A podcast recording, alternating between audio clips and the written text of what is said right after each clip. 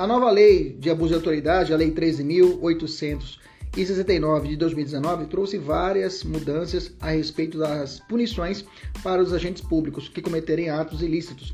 Nesse sentido, é, temos que estudar essa lei de forma minuciosa, que com certeza será muito cobrada nos concursos públicos e exame de ordem. Aqui é o professor Kleber Pinho, fique comigo até o final para você entender ponto a ponto essa nova lei.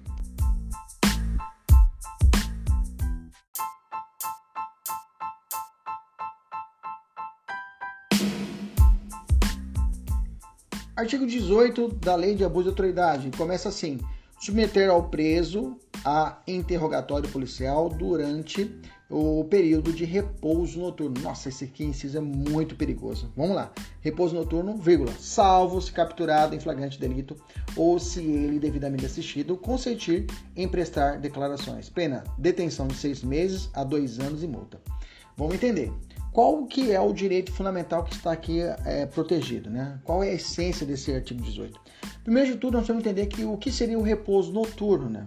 Repouso noturno é o período no qual as pessoas, em geral, estão aqui descansando, segundo os costumes e hábitos do local. Esse conceito não é objetivo, não é um cálculo matemático, né? conforme eu, eu, eu, eu ressaltei. Né? Pode variar de acordo com a localidade. Assim, na zona rural de uma pequena cidade, aqui perto da capital, no Mato Grosso, né, é, 20 horas já pode ser considerado repouso noturno. Isso não se mostra verdadeiro, contudo, é aqui na capital do Mato Grosso. Né? Então, nesse caso, assim o costume, que, que é uma técnica integrativa de lacuna, né, deverá nortear a aplicação do crime, como ocorre lá no furto de repouso noturno, que é o artigo 155, parágrafo 1 do Código Penal, tá? Então, o conceito de repouso noturno, o conceito de repouso noturno, é, não se confunde com a, ou de noite, né? Noite é o período no qual não há luz, né? Luz solar. A noite se inicia com o pôr do sol e termina no dia seguinte com o nascer do sol. Então, repouso noturno não é a mesma coisa que noite, tá? Rigorosamente, o conceito de noite também não deveria ser objetivo, né? Considerando que poderia variar de acordo com a região geográfica, né? No entanto, por razões de segurança jurídica, encontramos algumas decisões judiciais afirmando que a noite seria às 18 horas e terminando às 6 da manhã no dia seguinte, tá? Assim, algumas vezes é, já se iniciou a noite, mas ainda não começou o repouso noturno, beleza? É possível também que é, de, é, podemos depreender também, depreender é, da localidade já está terminando o período de repouso noturno, mas ainda seja noite. Então, esse, esse conceito de repouso noturno ele varia, tá? Não é um conceito sólido. Só o caso prático realmente vai, o juiz poderá ter a segurança de ali determinar ou a, a sentença, tá? Se houve ou não o crime. Vamos falar do crime do artigo 18 de forma especificada, de forma específica, melhor dizendo. O CPP não disciplina o horário no qual o interrogatório policial deve ser realizado. Não tem horário no Código de Processo Penal. Assim, é, não havia na legislação processual penal a, a, proibição expressa de que, interrogando, de que o interrogatório na fase policial fosse realizado durante o repouso noturno. Tá? Não tem essa, essa premissa. Assim, assim que o crime ocorre, quando o agente realiza o interrogatório do preso durante o período do repouso noturno, sem que esteja presente uma das, das hipóteses previstas no artigo 18, poderá o que configurar o crime do artigo 18, tá? Porque o artigo 18 traz algumas exceções. Vamos ver agora. A razão da existência desse crime, né, é, a essência desse crime, é que durante o período de repouso noturno, o indivíduo está naturalmente mais cansado, né? sonolento e, portanto, com, e, portanto né, com menos menor capacidade de concentração e raciocínio. Logo, não se trata do momento mais adequado para o exercício de sua autodefesa. Né?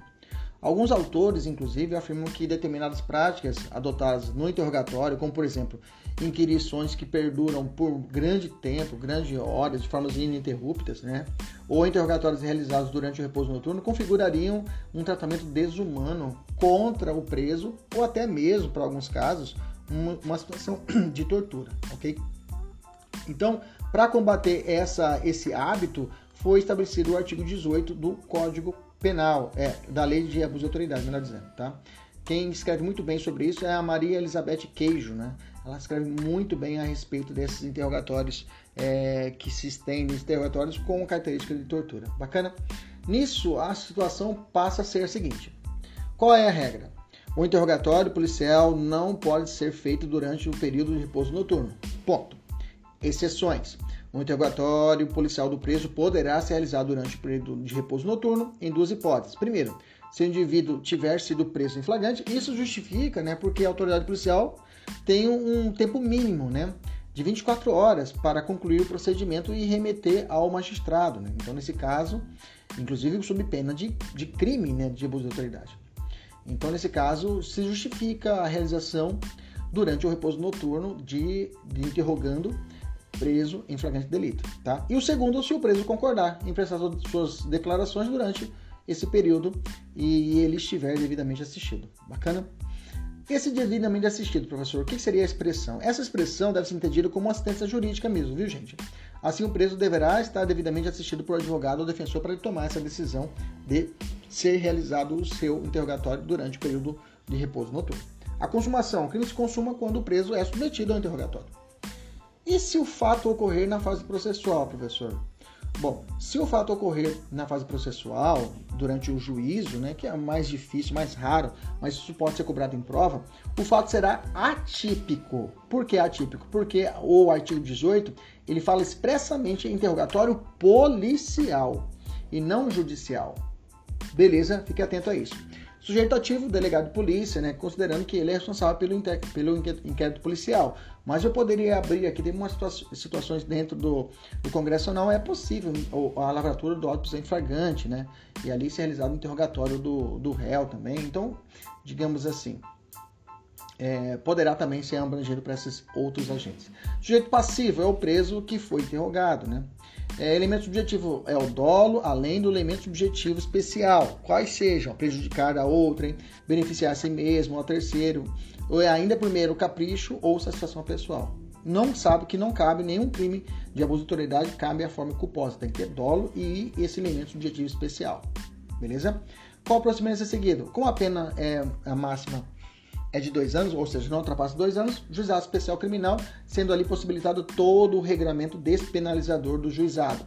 Suspensão condicional do processo, transação penal, ok? A conciliação das partes, é, a inexistência de, de, inquérito policial e sim em termos circunstanciado, A NPP, a, o acordo de não persecução penal também é possível conforme não o juizado especial criminal, a lei, mas sim o artigo 28A do Código de Processo Penal. Vamos fazer uma questão aqui é, comete crime de abuso de autoridade o agente público que submeter o preso a interrogatório policial durante o período de repouso noturno, mesmo se capturado em flagrante delito, vírgula, salvo se ele devidamente assistido consistir em prestar declarações. Não, aí não comete o crime. Se tiver em flagrante delito, não é considerado crime, né? Poderá ser utilizado o, o interrogatório durante o período do repouso noturno se o, o preso estiver pre, se for feito o flagrante delito, né? É uma das hipóteses é, de possibilidade. Beleza? Tranquilo. Até a próxima. Tchau, tchau.